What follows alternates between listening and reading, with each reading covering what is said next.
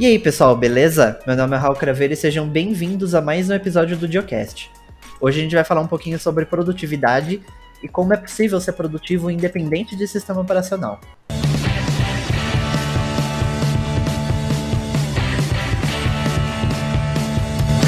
O episódio de hoje tem apoio do OnlyOffice. O OnlyOffice é uma suíte de escritório que conta com softwares para criação de texto, de planilhas e até de apresentações. Além de versão para Linux, Windows, Mac e dispositivos móveis, eles também têm uma versão na nuvem. Você pode usar tanto a versão hospedada pelo próprio OnlyOffice, como também você pode instalar na sua própria nuvem privada. Acesse o link aqui na descrição e dá uma conferida. Para esse episódio eu tô aqui com duas pessoas que vocês já conhecem. Primeiro é o Ed, Fala pessoal, tudo bem? A vida não depende de sistema operacional. Olha aí, Clarice Lispector. e a gente tá aqui também com o Carlinho. Eu só queria salientar que o Windows é melhor que Linux. Change my mind. Então a gente começou com uma polêmica. Eu acho que antes de mais nada, pra gente começar episódio, esse episódio, é deixar claro também que nada que a gente tá falando aqui é regra, que a gente tá dando dicas e sugestões com base no que a gente usa no dia a dia, com base no que a gente faz, o que funciona pra gente. Mas isso aqui é só pra gente, pra gente ter uma noção é, de como funcionam as coisas e você acaba usando softwares e sistemas de acordo com a sua necessidade, de acordo com o seu gosto. E acho que é muito do que a gente quer mostrar aqui nesse episódio também. Então não me cancelem, tá? Pode cancelar sim. Ia lá. Eu vou expor o episódio passado, Raul. Ih, lá vem. Esse é um daqueles casos que o episódio vai ser gravado com três e só dois vão aparecer no corte final. Eu não duvido. Tá, começando o episódio. De verdade agora. É, eu acho que o primeiro ponto pra gente poder deixar isso bem claro que a produtividade independe, né, de, de sistema operacional. Que na real nem sei se essa palavra existe, mas inventei agora. O independe. é, cada vez mais os softwares estão indo para nuvem. A gente pode ver que essa é uma tendência que tem acontecido, que não só softwares de produtividade, mas muitas coisas estão indo para nuvem. Hoje a gente consegue até jogar na nuvem. Então, cada vez mais você não fica dependente de um, de um sistema operacional para você ser produtivo, sabe? Porque os softwares que você vai precisar estão disponíveis no navegador. E o navegador está disponível em qualquer sistema operacional moderno. Então, até tipo, separei aqui né, uma lista de alguns softwares né, de produtividade que, que você consegue acessar num, numa aba do Google Chrome, sabe? É, tipo, tem alguns softwares para comunicação, como WhatsApp, Telegram, Slack, Teams. Todos eles estão disponíveis no navegador. Depois, quando a gente fala de softwares de anotação, o Evernote, o Notion. Aí depois tem Asana, Trello. Todos esses softwares estão no navegador.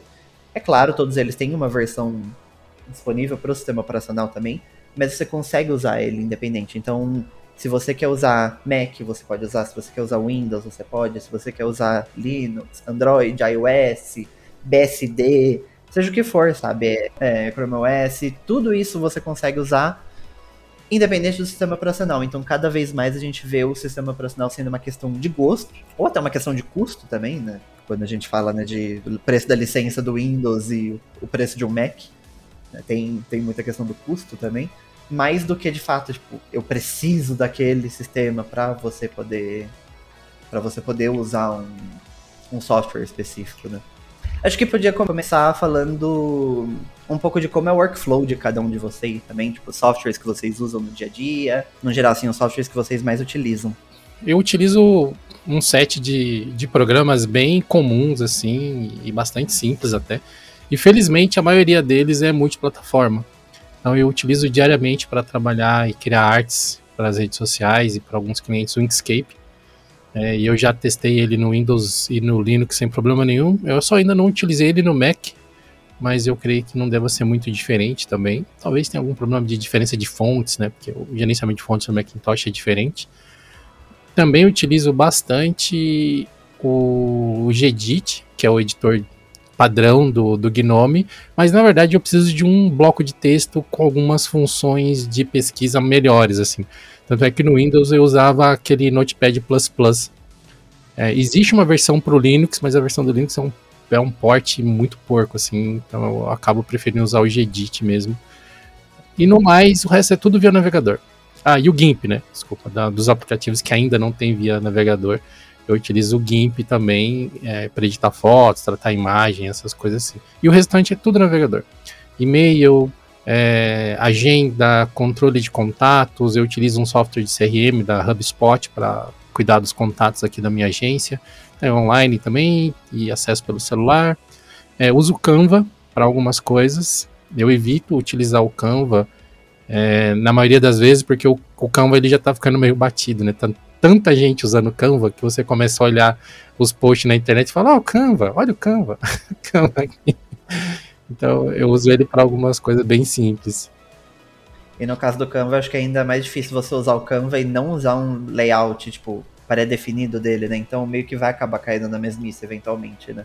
É, o grande lance dele é isso, né? O grande lance dele é você entrar lá e tá pronto. Você muda o texto, troca a foto e GG, né? Não tem que pensar no design. Sim, só que é muita gente usando vai acabar repetindo, né? Não tem, não tem como. Sim, bastante. É, eu acho que é igual a imagem de Unsplash, né? Que hoje eu já consigo reconhecer algumas na internet. Tipo, ah, conheço isso aqui. Sei de onde veio, sabe? É, é, é, acho que esse é um problema desse software. Inclu inclusive, teve uma vez, foi bastante engraçado numa agência que eu trabalhei, que a gente tinha feito uma campanha que usava uma imagem de uma estudante escorada na parede, assim. E tipo, passou dois dias, a, o Banco do Brasil fez uma, uma campanha nível nacional usando exatamente a mesma imagem. Eu falei, olha, Banco do Brasil, nem para produzir foto, pegando foto de 10 dólares aí para pôr na campanha. Que absurdo. então, né? Não, né? O Banco do Brasil pegar essas imagens prontas é sacanagem, né? Mas, assim, encerrando, né, o set de aplicativos que eu utilizo, tem também uma suite Office. É, geralmente uhum. eu utilizava o LibreOffice, eu, nos, sei lá, nos últimos todos os anos da minha vida eu usava o LibreOffice e de uns cinco meses para cá eu estou utilizando o OnlyOffice. É, eu comecei a usá-lo porque a gente fez uma, eu participei né, de um evento da OnlyOffice alguns meses atrás e eu falei, ah, deixa eu começar a usar para eu não ficar falando besteira né, lá no evento. E não tirei mais, assim, é um software muito bom, muito rápido, atende minhas necessidades aqui dos, de abrir documentos que clientes mandam, de editar algumas planilhas simples para mandar para cliente também. E atualiza via, é, via Flatpak, então não me incomoda. Posso instalar o mesmo programa em qualquer lugar. É bem, bem tranquilo mesmo. Então, acho que são esses aí os, os programas que compõem meu, minhas ferramentas de trabalho diário. E você, Carlinho, quais são as principais ferramentas que você usa? Então, é, nesse último ano, meu work, as ferramentas do meu workflow mudaram bastante por causa que eu adquiri um Chromebook. Então, eu tentei migrar tudo o que eu pudesse para a nuvem. Que é, antigamente, antes de migrar para Linux, eu usava muito software pirata. Tipo assim, tanto que a pirataria foi um dos motivos de eu vir pro Linux que começou a me dar problema. Eu não sei se essa parte vai pro podcast, inclusive, que é, é meio. A gente já manda direto pra Polícia Federal o link do, do episódio. Mas aí, tipo assim, quando eu mudei pro Linux, eu migrei. Eu trabalhava como designer gráfico ainda. Então eu migrei do CorelDRAW pro Inkscape. Eu comecei a utilizar mais o GIMP, porque uma curiosidade é que eu nunca usei Photoshop na minha vida. Então, é, pra editar foto, cortar, eu fazia tudo no CorelDRAW. Nossa, guerreiro, hein? V vocês não estão vendo, mas agora o Edson está tendo Está tendo a vontade de se matar ou de me matar ou não o certo? Nossa, você dava uma volta extremamente absurda, né, pra isso. Meu Deus. Eu nunca cheguei a usar o Photoshop, então comecei a usar mais o GIMP e eu vi por que, que eu não usava esse programa antes. Que é tão mágico. Aí quando eu entrei, quando eu entrei pro Linux, eu comecei a utilizar umas ferramentas mais voltadas ao web. O Slack, por exemplo, o Trello, que eu nunca cheguei a usar na minha vida, e a Suite Office do Google. Hoje em dia eu não vivo sem. E todo mundo que pede Suite Office meu, eu recomendo usar ela. Eu falo assim, é, é melhor, você não vai perder seus arquivos, roda em qualquer lugar, vai estar no seu celular, no seu negócio.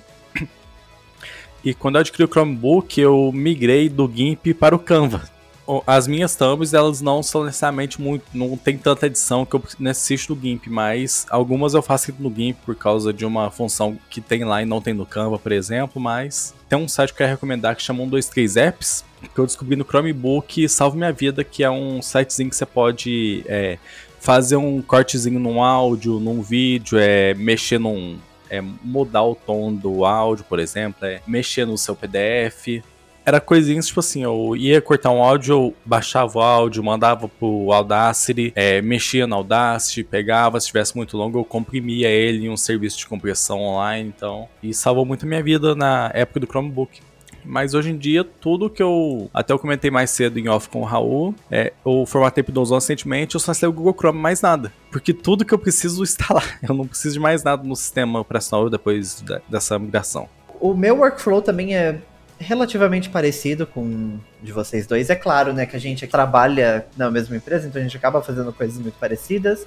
Então o workflow acaba sendo muito parecido também, né? Então a gente tem, tem essa questão também. 90% do que eu faço dá para fazer no navegador. Eu prefiro usar a versão em app de alguns serviços, mas é exatamente a mesma coisa que o navegador, é só por uma questão de organização, é só uma frescura minha, na real. Mas, por exemplo, eu uso o WhatsApp o tempo todo, o Slack o tempo todo, que eu uso o aplicativo, mas é exatamente a mesma versão da web, só que empacotado e com, uh, com notificação no sistema, né? Aí depois, tipo, tem Spotify, uh, um aplicativo de e-mail, que é para ver o Gmail também, então, tipo, tanto faz. O Notion, que é web também. Uh, aí o OBS. Uma coisa que eu fiz foi transformar todos os aplicativos de. todos os serviços de streaming em web app. Mas também é tudo questão de navegador. Sabe, é muito mais uma questão de organização e de como eu me sinto mais produtivo do que de fato de eu precisar de um software local, sabe, para isso. E tanto que os softwares que não estão na nuvem são softwares multiplataforma, sabe? Eu tenho o GIMP instalado aqui, eu tenho até tipo o Pixelmator agora instalado, que ele é exclusivo de Mac. Mas ao mesmo tempo eu também tenho o GIMP, que é multiplataforma, e o que eu faço dá para fazer nos dois perfeitamente. Algumas coisas é mais fácil em um, outras coisas é mais fácil em outro. Uh, o jeito de fazer muda um pouco, mas no final das contas, pro que eu preciso, dá para fazer em todos. Eu já vi muita gente usando a desculpa, sabe, de que, ai, não, não posso usar o Linux porque eu preciso do Photoshop. Aí você vai ver a pessoa, tipo, só redimensiona imagem, sabe? Às vezes não precisa. Você pode continuar no Windows porque você prefere usar Adobe, porque você gosta de usar Adobe. Mas precisar, às vezes é um termo muito forte, sabe? É, eu acho que é muito isso, sabe? Porque. E a gente aqui, né? A gente usa basicamente os mesmos softwares, né? Só que tem gente usando Mac, tem gente usando Windows, tem gente usando Chrome OS, tem gente usando Linux. E a gente faz o mesmo trabalho, sabe? Então, no final das contas, acaba se tornando uma questão de preferência, tipo, de qual sistema eu prefiro estar, me sinto mais confortável, me dou melhor com os atalhos. Porque eu acho que a grande diferença dos sistemas vai ser isso, sabe? É onde fica cada software, como fazer cada tarefa e atalhos. É, então, é, é, questão de preferência, não de onde os softwares que eu preciso usar estão, né? Porque o OBS tá em todos. O DaVinci Resolve é multiplataforma, sabe? Tem, não é só os softwares leves, né, que dá para usar no, no Linux, no Chrome OS, por exemplo. Dá para usar alguns softwares mais pesados tranquilamente. Inclusive, todos esses softwares aqui que a gente falou, dá para usar em Android e iOS também. Então, tipo, se você não tiver em casa ou se você não tiver um computador você consegue também manter todo o seu workflow no celular, usar perfeitamente, né? Eu e o Ed, a gente foi para Campus Party há duas semanas e, tipo, os softwares eu consegui acessar normalmente dentro do trem, dentro do ônibus, numa boa, sabe? Eu só precisava do meu celular, da internet e acessa tudo, sabe? Eu acho que o, principal acontecimento para isso é justamente a evolução da nuvem, né? que hoje em dia cada vez mais tem softwares indo para nuvem, é, desde as coisas mais leves, que é o, o que faz mais sentido, sabe? Não tem por que você precisar de um aplicativo local, sabe, para mandar mensagem. Você pode usar na nuvem e, tipo, a mesma infraestrutura você usar em qualquer sistema operacional e você, tipo, não tem isso, tipo, tipo de, ah, eu só posso mandar mensagem para quem tem iPhone, sabe? Não faz muito sentido, né? Apesar do iMessage ser exatamente isso. É... Mas a gente vê softwares mais pesados também na nuvem. Recentemente, inclusive, tem post no blog de alguns softwares indo para nuvem. O VS Code já tem uma versão totalmente na nuvem, então tipo, se você faz edição de código, você já pode usar também uma versão da nuvem, apesar de existir VS Code também para os três principais sistemas. Uh, o Photoshop, o Photoshop está indo para a nuvem, isso é bem legal, sabe? Porque é, acho que é um dos principais softwares né, que as pessoas reclamavam que, que impedia elas de migrar para o Linux, que era o Photoshop. E agora vai ter uma versão. Não, é mais próxima da versão de iPad do que a versão de Windows e Mac, mas é o Photoshop na web. Está no início, né? Então, eu acho que cada vez mais a gente consegue montar o nosso workflow independente do sistema. Né? A gente pode selecionar os softwares que a gente prefere, seja software de lista, de comunicação, de trabalho mesmo, do que for. E, e ser por uma questão de preferência, que eu gosto disso, eu gosto dessa funcionalidade, eu gosto, sei lá, do visual. E, e menos por ser uma questão de, tipo, ai, eu preciso usar o Mac, sabe? Então, é, se você mudar de sistema operacional, se você, tipo, sei lá, comprar um Mac em vez de comprar um, um XPS, você comprar um System 76, você continua sendo produtivo, você não vai ter uma curva de aprendizado tão grande, não. Porque é o seu workflow mesmo. Porque eu prefiro alguns aplicativos em nuvem. Eu até estava conversando com um amigo meu que eu mostrei o Chromebook pra ele e falou assim: Nossa, 1.500, barato. Se eu achasse um negócio, eu comprava. Aí ficou me perguntando se tinha como usar o Microsoft Office, por exemplo. Eu expliquei para ele do GDocs, de ser na nuvem. Aí, até esqueci a unidade, eu falei assim: é, Ele perguntou, mas por que você usa assim? Eu falei assim: Ah, primeiro é que, é, como eu trabalho com redação, é os meus artigos eles têm uma cadeia, tipo assim, é, eles passam do card do Raul para mim, eu escrevo o artigo, aí o artigo meu vai pro Edson para ele revisar, ou vai pro Raul, dependendo de quem, se o Edson estiver disponível. Aí ele tem que voltar para mim, aí vai, depois eu mando ele pro blog, então esse sistema de, se eu fosse fazer isso, por exemplo, no Microsoft Office offline, por exemplo, tem como fazer? Tem, mas esse é um pouco lento o processo. Imagina eu ter que editar todo o documento, aí eu mando ele pro Edson via e-mail. Aí se o Edson não tá disponível, eu tenho que enviar pro Raul via e-mail. Aí ele vai me retornar esse e-mail, eu vou baixar o arquivo, eu vou mandar pra nuvem. Então, o sistema de compartilhamento funciona muito bem. Como eu quase sempre tô conectado, eu acabo utilizando ele. E eu, quando não tô online, por exemplo, tenho o Google Docs no meu celular, eu tenho a extensão do Google Drive que salva automaticamente no computador computador e o Chrome OS vem com isso de fábrica, então eu não sinto essa diferença no meu workflow. Não, você tocou num ponto aí, inclusive, bem interessante, de uma vantagem da nuvem, né? Que o trabalho em equipe facilita, né? Porque justamente, se a gente fosse usar um, um arquivo docx da vida, ou ODT, dependendo do formato, a gente teria que fazer todo esse processo, baixa, aí edita o arquivo, aí faz upload, aí ele vai, baixa, ele faz a modificação, aí faz upload, tem toda essa volta. Enquanto a gente usando um Google Docs, não precisa ser necessariamente o Google Docs, OnlyOffice também tem na nuvem, independente da escolha. Mas a gente está na nuvem, a gente simplesmente pega um link, compartilha, a pessoa entra nesse mesmo link, no mesmo arquivo ele consegue deixar sugestões lá, nesse mesmo arquivo você volta, você, você aprova ou não, você recebe notificação, funciona tudo de maneira simples, sabe? Teria que dar toda uma volta aí pra gente conseguir fazer o mesmo trabalho. É, existem alguns momentos que eu acho que o Ed quer matar eu, que ele tá. Eu entro no arquivo, ele tá revisando e eu não vejo que ele tá revisando lá, eu só vou aceitando os, os as mudanças. E eu faço quando ele tá revisando. Eu, quando eu chego no FIC, eu percebo que ele tá online ainda. Eu falei assim, de certo ficar. De certo deve ficar meio bravo comigo, mas falei assim, é uma coisa que permite também. É duas ou mais pessoas estarem editando o mesmo arquivo teve uma vez que acho que toda a equipe do Diolino se juntou e começou a redigir um arquivo único. Tipo assim, era, era interessante. O Edson tava em parágrafo, revisando o parágrafo de cima, a gente tava escrevendo os parágrafos de baixo, aí revisa aqui, coloca ali, um vai dando ideia pro outro sobre melhorar ali, e assim vai. É, no ponto de vista da produtividade, isso é realmente muito bom, sabe?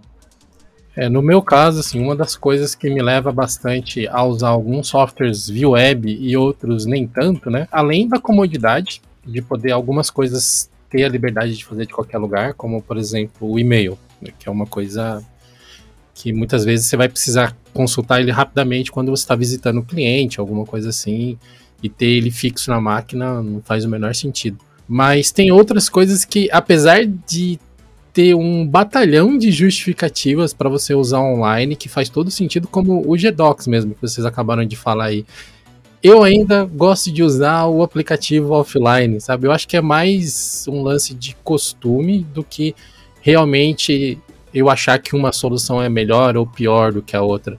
É, por exemplo, a maior parte dos trabalhos que eu faço de criação, a maior parte não, né? Mas uma boa parte deles são apenas para comunicação em redes sociais, que não demandam assim um trabalho artístico gigantesco. E eu poderia usar o Canva tranquilamente para fazer eles entregar com uma boa qualidade para todos os meus clientes.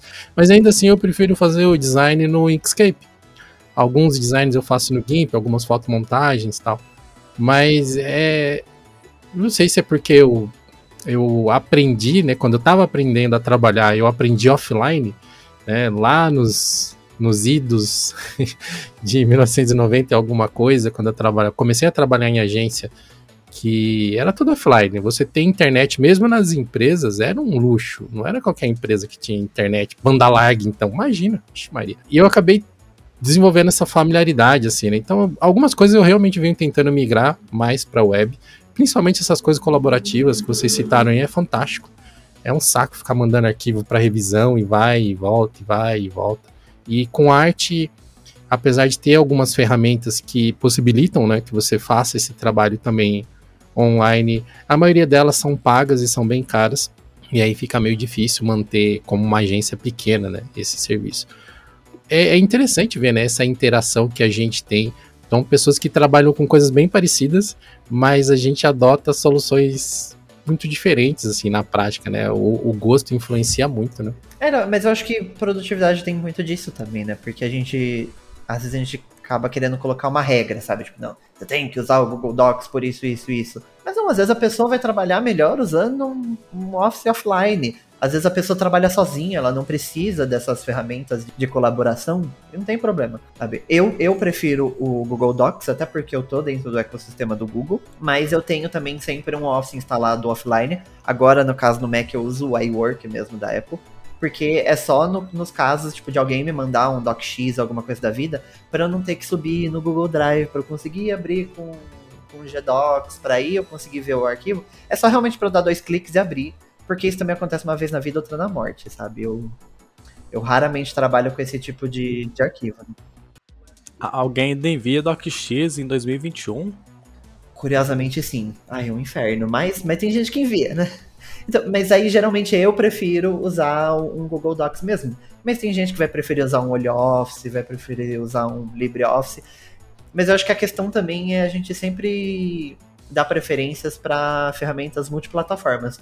Não necessariamente na web, depende muito do que você faz, depende de como você prefere, mas acho que a, o multiplataforma também ajuda bastante, justamente por isso. Se, sei lá, você vai. Seu computador quebrou, você vai precisar usar, sei lá, o computador sei lá, do seu tio. Sabe? E aí, você tá acostumado com Linux, mas ele só tem Windows. Tipo, e aí você vai fazer o quê? Você não vai trabalhar, sabe? Você consegue usar o mesmo software, você consegue instalar, fazer alguma coisa rápida. É, ou se você quiser trocar de sistema, se você quiser usar, tipo, dois computadores, sei lá, um no trabalho em casa. Quanto mais a gente tiver essa flexibilidade, eu acho que é melhor, sabe? Isso não só, a gente tá falando bastante de Office aqui, mas eu acho que no geral, sabe? A gente fala disso de, de comunicador, que com, é, software de comunicação é, é, padrão, né? Tá em qualquer sistema operacional, justamente porque você precisa ter mais pessoas possíveis para comunicar. Mas a gente pode ver isso em softwares mais pesados também, né? Tipo, edição de, de vídeo, de imagem.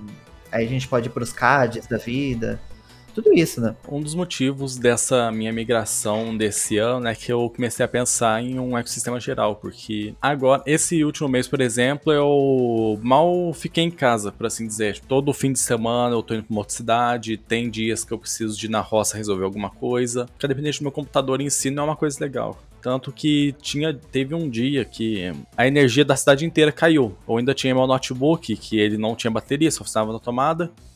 Eu falei assim, beleza, eu tô sem trabalhar. Aí eu tive a brilhante ideia de pegar um hubzinho USB LTG, ligar meu teclado, ligar meu mouse e começar a trabalhar numa tela de, 4, de 6 polegadas. Eu coloquei ela lá, eu tinha um, um tracking para poder segurar ela, segurar a tela e eu comecei e fiquei assim por duas, três horas para não deixar de produzir. Quando a internet voltou, simplesmente voltei pro meu computador, continuei onde eu tava uma coisa muito legal o sistema de multiplataforma, não só para PC, mas também para Android e iOS. Eu acho que a vantagem justamente você ter um workflow multiplataforma é que você não bate nesses empecilhos, né? Se você não tá no seu computador, se você não tem internet, se você não tem energia, essas coisas, você consegue adaptar ele. É, quanto, tipo, se você está usando um software exclusivo para Windows, se você não está com Windows na sua frente, você não vai usar. Ponto.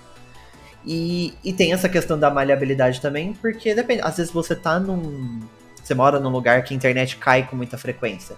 Você não pode depender de software 100% na nuvem, sabe? Minimamente um que você consiga usar offline e depois sincronizar, ou alguma coisa offline. E aí que você consegue ir adaptando de acordo com a sua realidade. Ou às vezes onde você mora cai muita energia, ou sei lá, tipo, você vai adaptando realmente. Dependendo de qual é o seu tipo de trabalho, você consegue adaptar. Acho que é, essa é a graça também, né? Você consegue fazer de acordo com que, como você prefere trabalhar e não, como alguém falou, não, você tem que fazer isso aqui. Você tem que usar esse software, você tem que usar esse sistema operacional. E acaba sendo uma questão de gosto e você trabalha melhor. Como que vocês fazem para organizar a rotina de trabalho de vocês? Vocês usam algum outro software além desses aqui da nuvem? Eu tô o tempo todo tentando organizar minha rotina e eu nem sempre consigo, mas eu sempre tenho, eu tô tentando definir muito bem que software eu vou usar para quê, e eu não quero usar muitos softwares diferentes. Sabe? Tipo, um software para anotação, um software para Kanban, um software para não sei o quê. Ele vai falar do Notion, quer apostar quanto? É, era exatamente a minha primeira questão. Eu gosto muito de softwares all-in-one, que eu consiga fazer. Assim, desde que ele consiga atender todos os os pontos que eu preciso, eu acho que eu gosto de concentrar tudo num lugar só. O que pode ser um perigo também, né? Porque se aquele software morre, tipo, né? É, muita coisa vai de uma vez, mas isso tudo de depende, né? Eu não vou colocar nenhuma informação super sigilosa lá dentro também.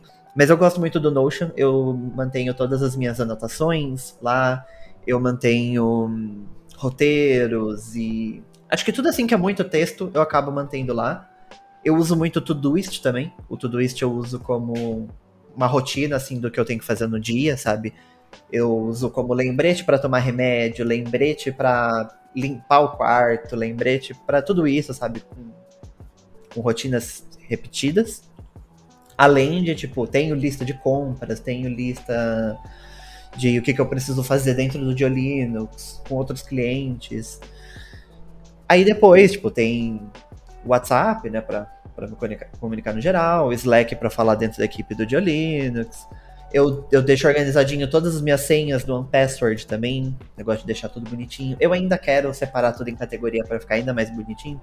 Mas eu dependo muito de pesquisa. Eu acabo usando muito a funcionalidade de pesquisa, então eu nem ligo tanto para essa questão de tags. Porque raramente eu, tipo, ah, nossa, eu preciso de uma senha da Netflix. Eu não vou entrar lá em streaming, vídeo e achar Netflix. Eu vou digitar net e vai aparecer a Netflix, sabe? É, é, muito mais rápido. Mas assim, a grande maioria do meu workflow é na nuvem. Eu tenho, assim, realmente muito definido o que, que eu vou fazer para cada coisa, sabe? Então, mas eu tenho um processo até para poder, tipo, fazer anotação rápida. Geralmente eu, tipo, abro o Telegram, uso mensagens salvas, anoto tudo ali que tem que anotar, tipo, quando é alguma coisa muito rápida. E depois eu vou jogando, sabe, pro software certos. Aí eu jogo, tipo, o que é tarefa eu jogo pro Todoist, o que é anotação eu jogo pro Notion. E eu tenho todos esses processos é, é um pouco assim, meio. meio neurótico. Mas eu tenho todo um, um, procedimento ali que funciona.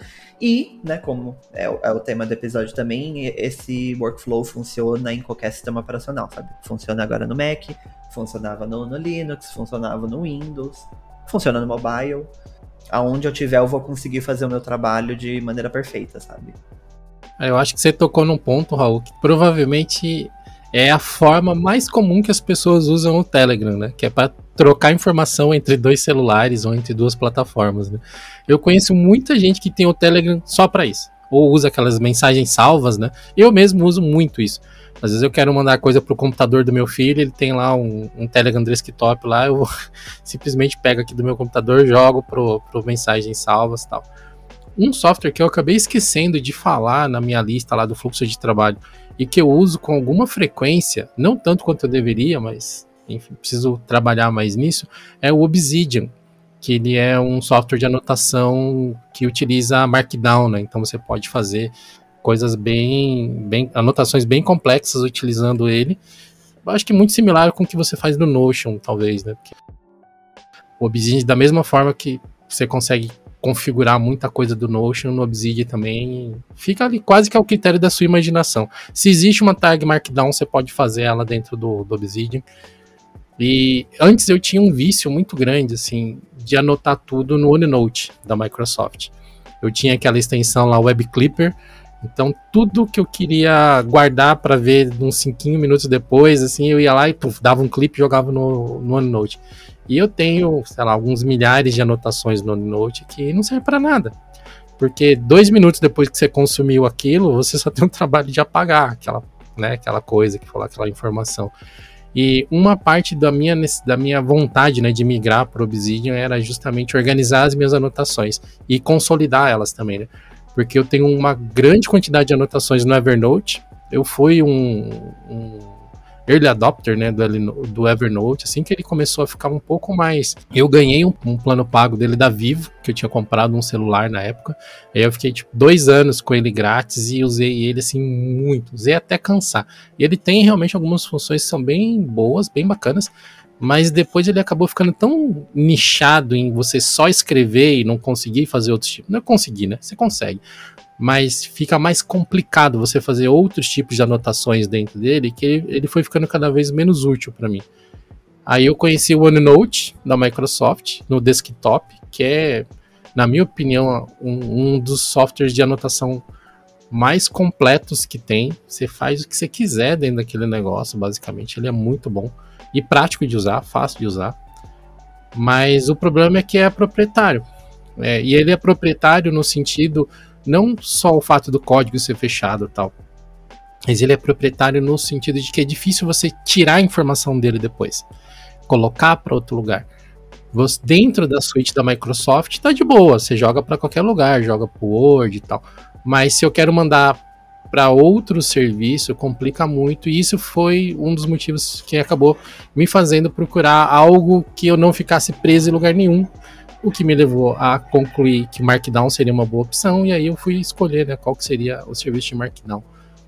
Mas a gente tem tantas soluções e tantas formas diferentes de abordar que é até difícil, né, ver as particularidades de cada serviço, assim, porque, por exemplo, eu jamais sugeriria para alguém que quer fazer anotação de forma produtiva e é, tipo, uma coisa do dia a dia, usar o Obsidian, por exemplo. Agora, para uma pessoa mais avançada, tipo você, o Herege, o Dio, eu já acho que usar o Obsidian seria uma boa. É, e acho que vai muito também de preferência o jeito que a pessoa constrói as anotações, né? Porque eu poderia realmente fazer uma página de anotação rápida, no, na verdade eu até tenho dentro do Notion, e jogar as coisas lá e depois reorganizar. Mas não sei, eu acho mais fácil eu abrir o Telegram e digitar no mensagens salvas.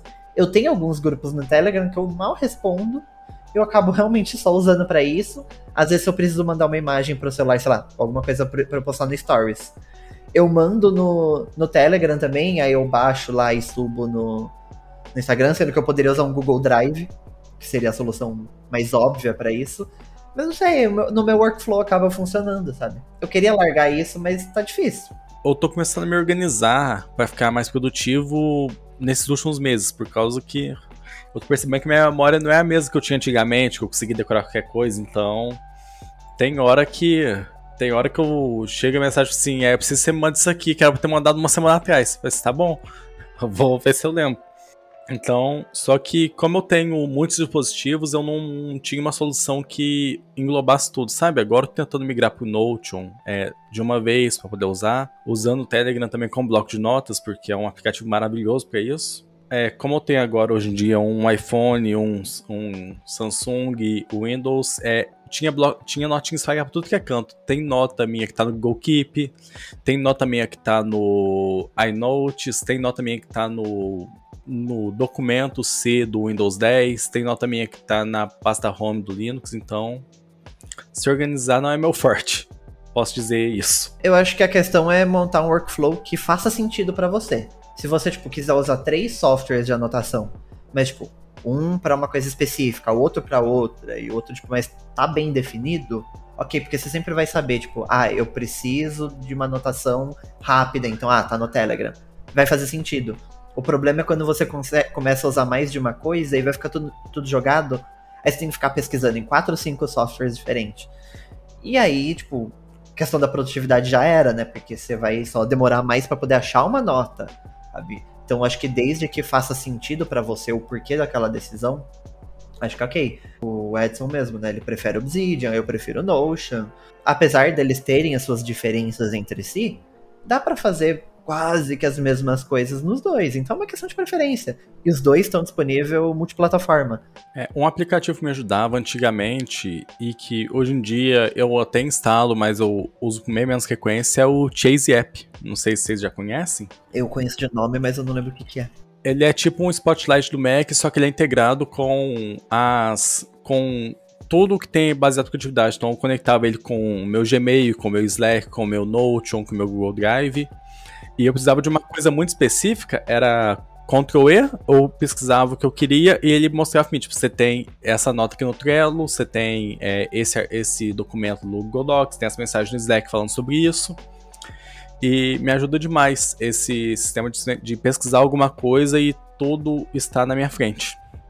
A grande maioria das coisas funciona em qualquer sistema operacional, então você consegue migrar, você consegue usar mais de um uma vez. A única coisa que realmente complica, que eu tenho apanhado ultimamente, é a questão de atalho.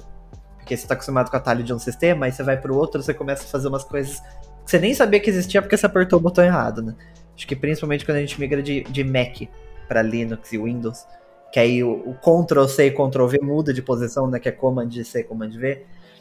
É um caos é um caos. Mas, mas ainda assim, é o tipo de coisa que dá para você mudar se você quiser, se você sempre for usar os dois. Mas é, é muito disso, sabe? A gente conseguir montar um workflow que faça sentido pra gente, que a gente consiga usar independente de sistema operacional, seja na nuvem ou não, porque vai ficar tudo muito mais fácil, sabe? Você consegue migrar a qualquer momento sem grandes perdas. Tem alguns fluxos de trabalho que são decididos pela empresa também, né? Então, tipo, você que é um profissional CLT, que é contratado de algum lugar, é, na maioria das vezes, quem vai fornecer as, as ferramentas que você vai utilizar no seu trabalho vai ser a empresa de acordo com as políticas de TI dela, de, de tecnologia e tal.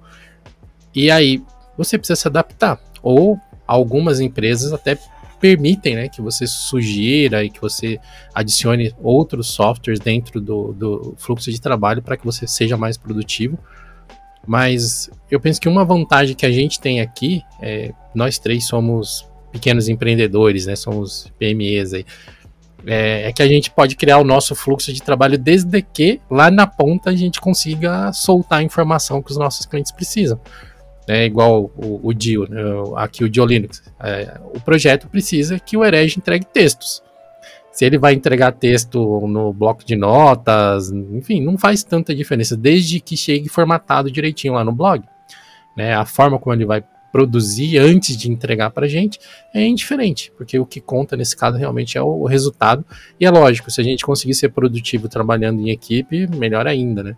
Mas é, é, é bacana ver, talvez, a experiência que a gente teve nas empresas que a gente já trabalhou e apresentou alguns softwares para a gente, casou com essa nossa atual liberdade, assim, né, de escolher soluções para a gente chegar no fluxo de trabalho onde a gente se sente confortável, né? Tipo, aqui no Diolinux hoje a gente utiliza mais o Slack, o Google Docs.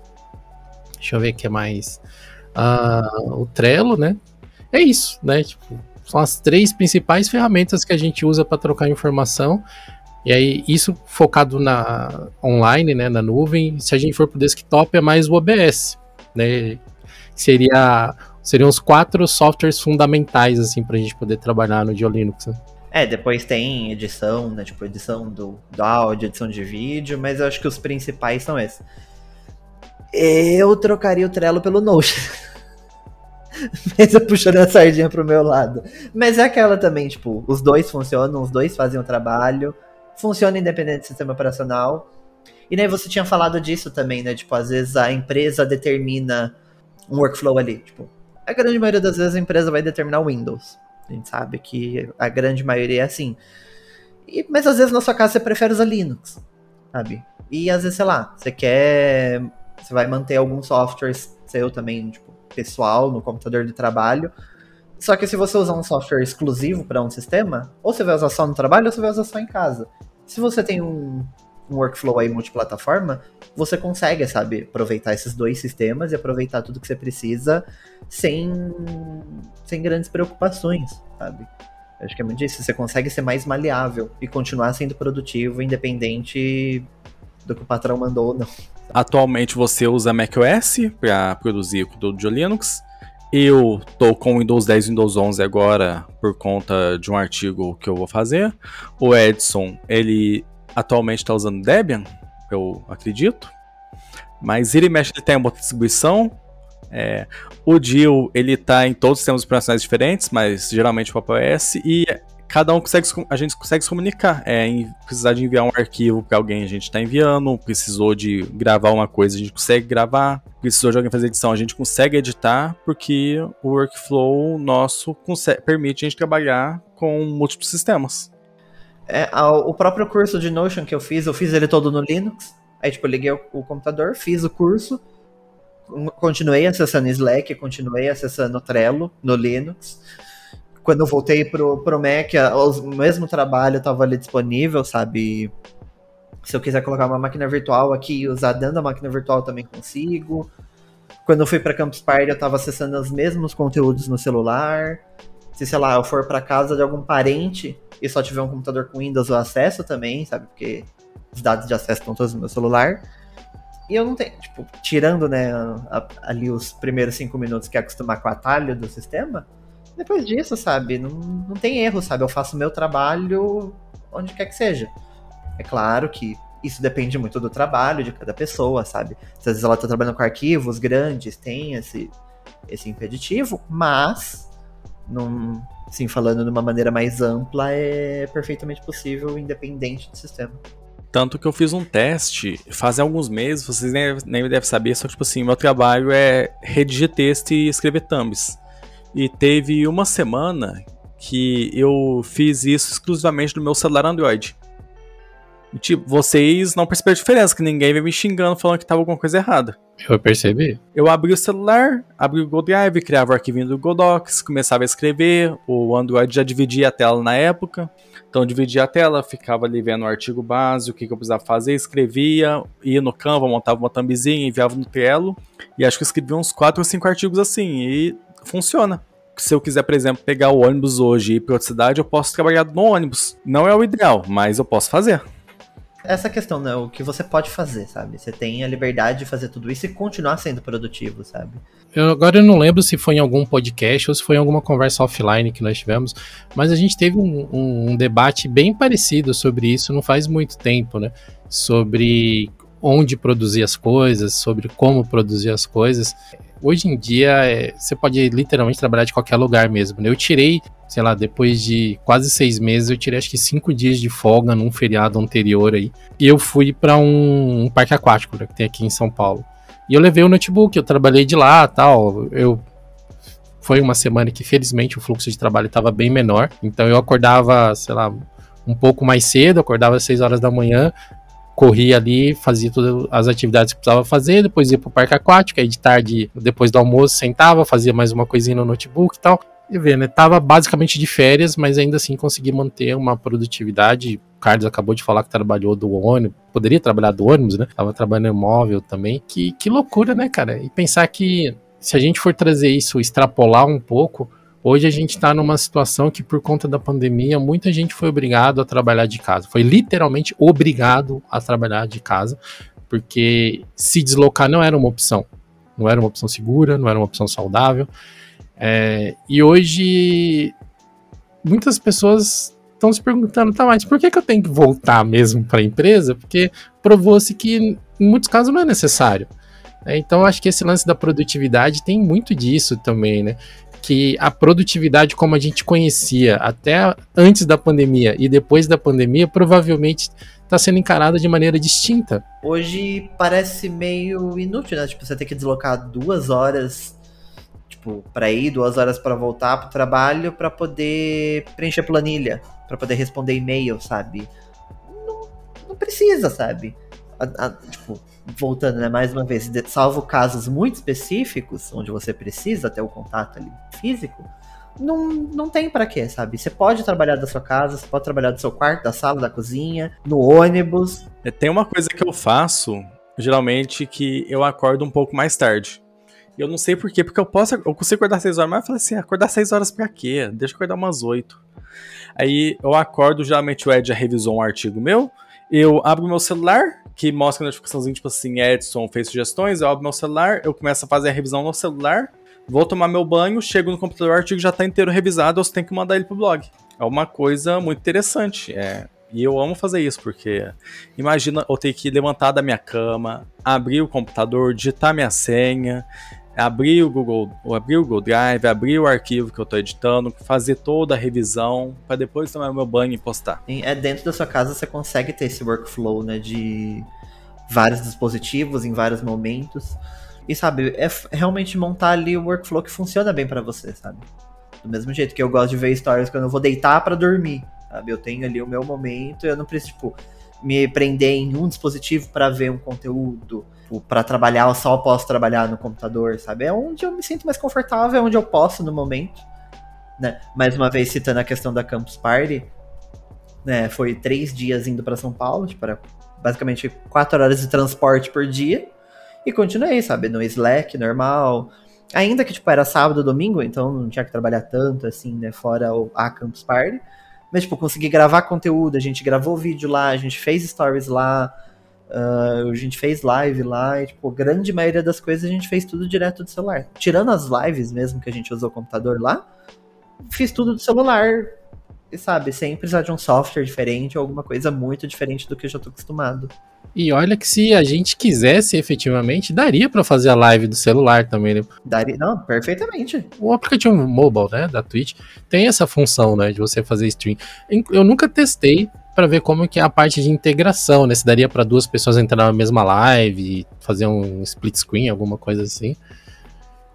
Mas é você vê, se fosse uma coisa standalone, né? Uma pessoa só falando e, e outro respondendo no chat, meu, nem, nem para fazer stream você não precisa do desktop propriamente dito. Com algumas limitações, é claro.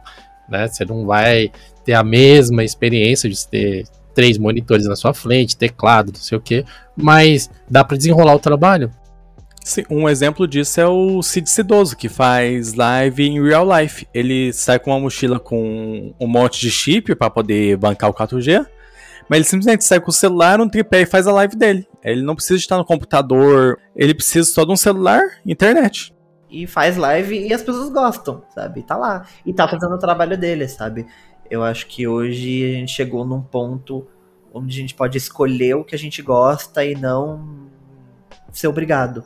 Tipo, tem que usar esse computador, eu tenho que usar esse software. Não, tipo, é muito mais uma questão de escolha o que você se sente confortável e, e às vezes não é nem se prender em uma escolha, né? Você pode usar vários softwares e vários sistemas para montar o workflow da maneira que funciona para você. E do mesmo jeito que tem pessoas que fazem o mesmo trabalho de maneiras completamente diferentes. É, dá até para você montar uma narrativa em torno da forma como você escolhe ser produtivo, né? Vamos dizer que você queira adotar esse, esse esquema full mobile, né? Tá sempre uma hora em cada lugar, com celular, com tablet e tal pode até fazer parte do seu conteúdo isso, quais soluções que você utiliza, a maneira como você se mantém conectado e tal. O nosso episódio vai ficando por aqui. Se você gostou, não se esqueça de se inscrever no Geocast na plataforma onde você estiver ouvindo, para assim você não perder nenhum dos novos episódios assim que eles saírem. Até semana que vem.